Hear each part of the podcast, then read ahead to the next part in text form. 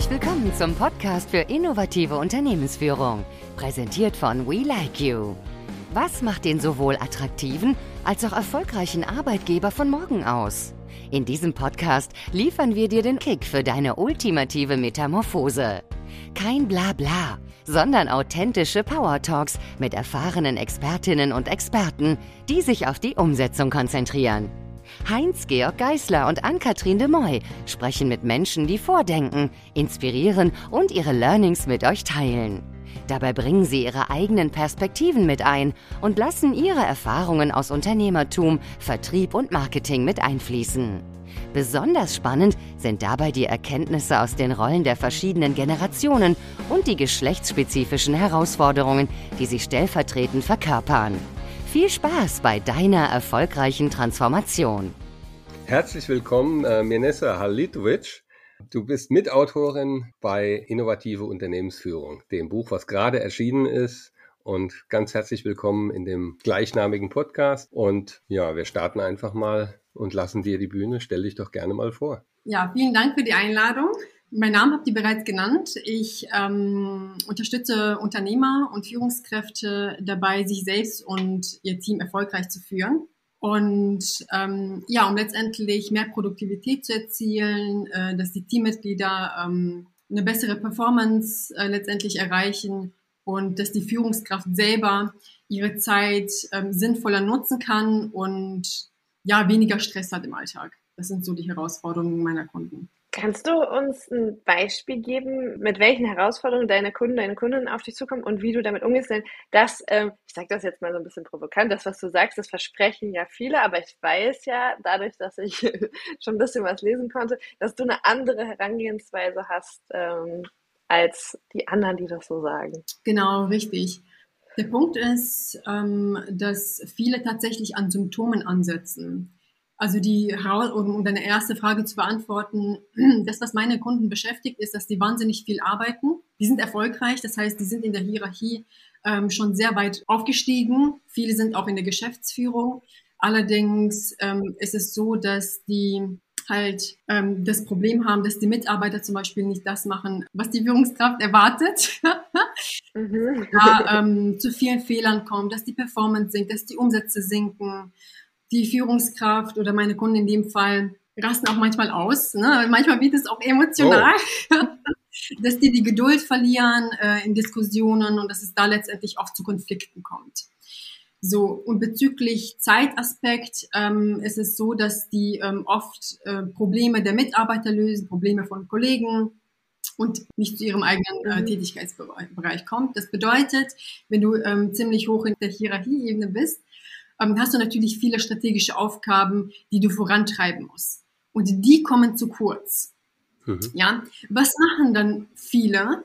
Die versuchen ähm, Themen zum Beispiel zu delegieren oder versuchen sich irgendwie so einen Timeslot ähm, im, im Kalender einzutragen. Das hilft aber nicht. Ja, das sind, das sind Symptome, die versucht werden zu behandeln, aber langfristig keine Ergebnisse äh, erzielen. Das bedeutet. Das heißt, du sagst mir jetzt gerade, dass das, was ich die ganze Zeit mache, eigentlich gar nicht funktioniert. Das äh, würde ich nicht machen. Voll gut. Ja, potenzieller Kunde. Aber ist ja auch mal, ist ja mal ein guter Spiegel, ja. Das bedeutet, es gibt Dinge, die man direkt umsetzen kann. Die Frage ist, inwieweit bleibt die Person auch nachhaltig bei der mhm. Umsetzung? Mhm. Und der Punkt ist, wenn wir an der Ursache ansetzen, woher das Thema wirklich kommt, dass du zum Beispiel schnell die Geduld verlierst, dass deine Mitarbeiter nicht das machen, äh, was du denen sagst. Was viele nämlich versuchen ist, okay, ich habe Probleme mit den Mitarbeitern, ich kündige die jetzt. Hm, klar, das ist ja erstmal das Einfachste. Der einfachste Weg. Das ist das ja. Einfachste, das meinte auch vor kurzem ähm, ein Kunde, habe ich auch gedacht. Habe ich in der Vergangenheit auch gemacht, weil das ist das Einfachste. Du denkst, okay, drei, drei Mitarbeiter, die ähm, performen nicht, ich habe zig Gespräche gef geführt und die glauben, ich habe alles versucht. Ja. So. Mhm. Die glauben, die haben alles versucht und denkst, okay, das ist jetzt die letzte Lösung. Ähm, wir kündigen die, drei Mitarbeiter fliegen raus, drei neue kommen rein. Und was passiert in der Regel? In der Regel passiert es, dass sich die Probleme wiederholen, nur mit einer anderen Person. Mhm. Und kannst du, bevor ja? wir weiter tief einsteigen, kannst du vielleicht noch mal kurz darstellen, wie bist du bei diesem Herzensthema überhaupt gelandet? Also du hast ja irgendeinen Lebensweg hinter dir und wieso bist du genau da gelandet mit deiner Performance und jetzt weil ich die Herausforderung auch hatte früher. Ah, dachten wir uns fast, ja. Weil ich, weil ich die Herausforderung früher auch hatte. Und ähm, der primäre Grund, weshalb ich damals ähm, gekündigt habe, ist einfach, dass ich nicht mehr wollte, dass es um Dinge geht, sondern um Menschen. Mhm. Das bedeutet, ähm, im Einkauf, ich habe da einige Jahre gearbeitet, das war auch der perfekte Match für mich ähm, bis zu einem bestimmten Punkt, wo ich ähm, halt wollte, dass Menschen von mir und von meiner Arbeit profitieren.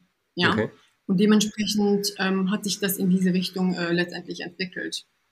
Das heißt, ich entwickle Persönlichkeiten und kümmere mich nicht um Dinge. Das ist natürlich auch wichtig, ja, keine Frage. Deshalb habe ich das auch einige Jahre gemacht. Aber ähm, Menschen zu entwickeln, dass die wirklich in allen Lebensbereichen davon profitieren, das ist nochmal ein ganz anderes Level, muss man ganz ehrlich sagen. Also das krass und ich sag, ich habe ja gerade selber gesagt, okay, das ist auch noch mein Spiegel für mich an der einen oder anderen Stelle. Und ich habe mich auch schon von Mitarbeitenden getrennt, weil ich dachte so, ich, das funktioniert einfach nicht. Und es ist ja auch immer zu gucken, okay, wie ich meine, wie, wie man seine Kraftressourcen auch einfach einteilt. Ne? Ähm, wie reagieren denn die ähm, Menschen, denen du den Spiegel vorhältst? Auf der einen Seite im Sinne von, wie veränderungsbereit sind sie? Oder ist der Schmerz da schon so groß, dass sie sagen, okay, alles klar?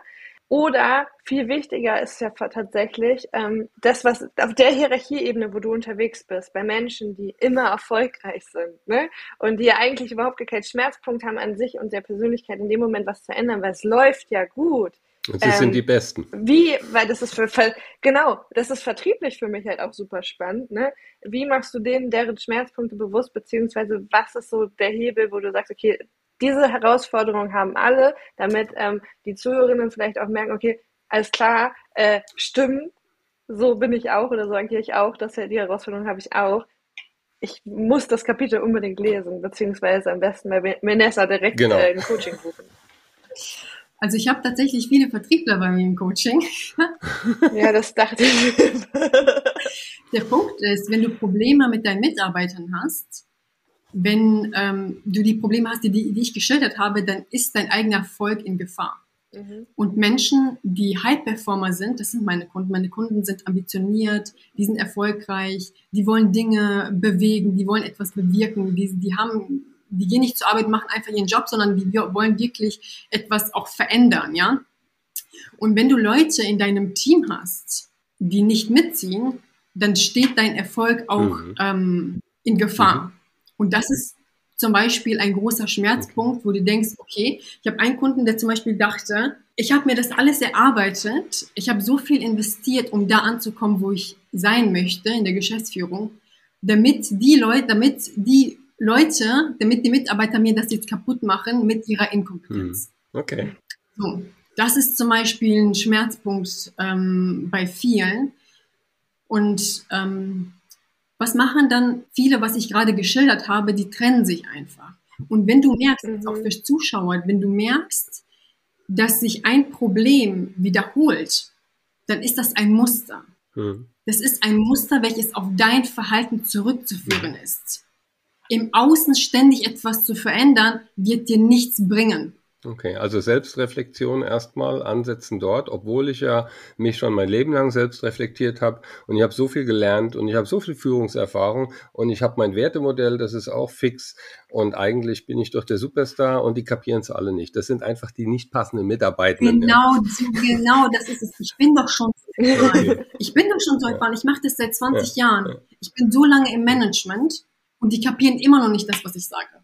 Also es kann ja, es kann ja nicht sein, dass ich meinen Mitarbeitern erklären muss, was die jetzt machen ja, kann, kann, ja auch nicht an mir liegen. Ähm, kann ja, kann nicht an mir liegen. und, und warum ist dieses Thema nun gerade in der heutigen oder auch morgigen Zeit so wichtig, dass du gesagt hast, dass das muss jetzt genau in dieses Buch auch äh, passend rein? Was ist da anders im Gegensatz zu der Welt von gestern? Weil die Bedürfnisse von den Mitarbeitern sich verändern oder die Prioritäten von, von Mitarbeitern verändern sich. Das heißt, früher war es oft so, okay, ich gehe zur Arbeit, verdiene mein Geld und das war's. Ja. Und mittlerweile, Ich meine, es gibt mit Sicherheit auch Leute, die das immer noch so denken, aber Menschen, vor allem in Führung, vor allem Menschen in Führungspositionen. Das heißt, die Mitarbeiter meiner Kunden sind auch Führungskräfte. Und Führungskräfte wollen in der Regel, es gibt hier und da mal Ausnahmen, aber in der Regel wollen die einen Gestaltungsspielraum haben. Ja? Und wenn du den jetzt auf einer bestimmten, wenn du die auf einer bestimmten Art und Weise führst, haben die keinen Bock mehr auf dich. Ja? Das heißt, es ist viel wichtiger, ähm, bedürfnisorientiert zu führen. Und was viele zum Beispiel auch machen, viele Führungskräfte, die schließen von sich auf andere. Das, was mich motiviert, dann die aus, dass das auch andere motiviert. Ja, und dann wundern sie die sich, warum das nichts bringt. Ja, weil du von dir auf andere stehst und die merken das selber aber gar nicht. Aber das ist so Führungsfehler Number One, ne? Also ich musste lachen, weil das habe ich am Anfang auch gemacht und dachte, ich bin tatsächlich richtig gut und merkte dann so, hey, das wollen die gar nicht, das was für mich wichtig oder richtig war. Aber das hat, sagt einem ja auch keiner, wenn man, also die meisten, ja. die ich so kenne, kommen. Also ich bin auch in diese Situation gekommen, war dann Teamlead und dann war ich Teamlead und dachte, okay, jetzt äh, geht's los, aber ohne ohne Unterstützung. Und das, was du so alles beschreibst, ist so witzig, weil das sind so die klassischen Anfangsfehler eigentlich. Deswegen dachte ich, ganz naiv, umso höher man kommt, macht man diese Fehler vielleicht gar nicht mehr, ne? Weil das klingt so wie Anfangsfehler. Gut, dass du das sagst, weil das denken meine Kunden auch. Die denken, wenn ich auf der nächsten Ebene bin, ist alles anders. Mhm. Wenn ich einmal Next Level Director, Manager oder was auch immer, wenn ich einmal Geschäftsführer bin, dann ändert sich alles. Dann habe ich die Probleme, die ich jetzt nicht habe, habe ich dann nicht mehr dann wird alles anders. Wie anders? Ich habe keine Ahnung, aber es wird anders. So. Wegen dem Titel. Wegen dem, keine Ahnung, warum, es wird anders. So. Der Punkt ist, wenn du an deinem Verhaltensmuster nichts änderst, also das ist, du hast, du hast hier die Hierarchieebene, hier bist du im mittleren Management. Die Probleme mit deinem Verhalten, mit dem gleichen Verhaltensmuster ist im mittleren Management nicht so groß wie in der Geschäftsführung. Mhm. Warum? Weil je höher du aufsteigst, desto strategischer wird es, desto mehr Verantwortung hast du und desto größer sind die Entscheidungen, die du treffen musst. Das bedeutet, dein Verhalten hat einen viel größeren Wirkungsgrad. Hm. So, und an der Stelle lass uns mal eine Brücke bauen, beziehungsweise den Spannungsbogen, damit wir nicht zu viel erzählen, weil ich glaube, die Menschen haben jetzt echt Bock, weitere Infos zu bekommen. Die kriegt ihr. genau. Aber vielleicht, vielleicht kannst du noch sagen, äh, dein, dein, dein Titel des Kapitels, da steht ja Verhandeln drin. Ne? Oh ja. Was, äh, also vielleicht kannst du diese Brücke noch schlagen. Was hat das jetzt äh, miteinander zu tun? Wahrscheinlich ganz viel. Wahrscheinlich ganz viel, aber auf den ersten Blick für viele gar nichts. Warum? Weil viele negative Assozi Assoziationen haben in Bezug auf Verhandeln. So, es kann nur einen Gewinner geben. Ne, wenn ich jetzt etwas verhandle, ich will ja nicht mit meinen Mitarbeitern verhandeln, ich will ja nicht, ähm, nicht mit äh, irgendwelchen harten Verhandlungen okay. führen. Verhandlungen müssen hart mhm. bleiben. Das ist nicht so. Das ist nicht so. Und ein Aspekt, den ich aufgreifen möchte, um wirklich so die Brücke zu schlagen, ist, dass es bei Verhandlungsführung ausschlaggebend ist, die Bedürfnisse anderer Menschen zu erkennen, mhm. um die richtig abzuholen. Ja, und genau das ist erforderlich in der Führung, wenn wir Führung neu denken, dass wir genau diese Fähigkeit entwickeln, um unterschiedliche Persönlichkeiten auch entsprechend abzuholen. Ja, dass die Leistung steigt, dass die das auch gerne machen. Es geht nicht nur um High Performance, dass dein Team jetzt auch richtig gute Leistung liefert, aber die haben keinen Bock auf dich. Das bedeutet, es ist eine Kombination aus Leistungssteigerung und gleichzeitig eine Steigerung des der Zufriedenheit auf beiden Seiten. Die sind motivierter, die machen mehr, als du von denen erwartet hast, wenn du es richtig machst. Okay. Super. Also, wir haben ganz viel Appetit bekommen. Ich denke, die Zuhörerinnen auch auf dein Kapitel und äh, würden noch gerne zwei Fragen zum Schluss stellen. Die erste wäre, wie, wie bist du überhaupt in das Buch reingerutscht und wie, wie war das Buchschreiben und würdest du es überhaupt nochmal tun? Christian Kastner hat ähm, mich auf LinkedIn angeschrieben. Wir sind länger vernetzt gewesen. Dementsprechend kannte der meine Beiträge und fand die anscheinend sehr gut, so dass er mich gefragt hat, ob ich auch ein Kapitel schreiben möchte und dementsprechend hat sich das so entwickelt, ja. Die zweite Frage war, ob ich das äh, nochmal machen würde. Definitiv. Tatsächlich war das so, dass ich vor ein paar Jahren nicht so gerne geschrieben habe, ehrlich mhm. gesagt. Ich rede lieber, statt zu schreiben. Und ähm, dadurch, durch die Selbstständigkeit, äh, musst du äh, Fähigkeiten entwickeln, die du vorher nicht wirklich gebraucht hast. Und dementsprechend hat sich das so entwickelt, dass ich, ähm, dass mir das Schreiben tatsächlich leicht gefallen ähm, ist. Okay. Und dementsprechend ähm, ist das auch ziemlich schnell fertiggestellt worden. Super. Und im Notfall hilft ja auch Im digitale Notfall. Tools, ja? Ich kann es ja alles sprechen stimmt, und ja. schreibt es für mich runter. Mittlerweile ja, stimmt. Ja. Vielleicht bei Next Chance. Oh Gott, das sagst du jetzt? Ja, ja die waren noch nicht fertig, jetzt? die, die gab es noch nicht vor einem halben Jahr. Oh. Okay, die zweite Frage wäre noch. Nee, alles gut, alles ist super, super gelaufen. Ja. Ist, äh, ist die Annahme richtig, Christian Kastner bekommt auch dein erstes handsigniertes Exemplar von dir oder bekommt es jemand anderes? Darüber habe ich mir noch gar keine Gedanken gemacht, ehrlich gesagt. Vielleicht bekommst meine Eltern. Ja, wahrscheinlich. Okay. Ja. Okay, ja, cool, dass du dir heute Zeit genommen hast und unseren äh, Zuhörenden mal so einen kleinen Einblick gegeben hast, was sie dann in deinem Kapitel erwarten können und was sie grundsätzlich bei dir finden, von dir erwarten dürfen. Ähm, wenn jetzt jemand sagt, ich habe Bock, äh, mit Mirnessa weiterzusprechen, ich habe da noch Fragen oder ich habe vielleicht bei mir eigene Schmerzpunkte entdeckt, wo und wie können dich dann die Menschen erreichen? Ja, gerne auf den gängigen Plattformen. Auf LinkedIn kann man sich mit mir vernetzen, über meine Webseite. Auf Instagram bin ich auch aktiv. Aber ähm, ich denke, der primäre Weg ist LinkedIn. Da bin ich sehr aktiv. Cool. Genau. Okay, cool. Alles klar. Na dann danke für deine ja, Zeit. Vielen Dank. Danke für eure Einladung. Tschüss. Bis dann. Tschüss.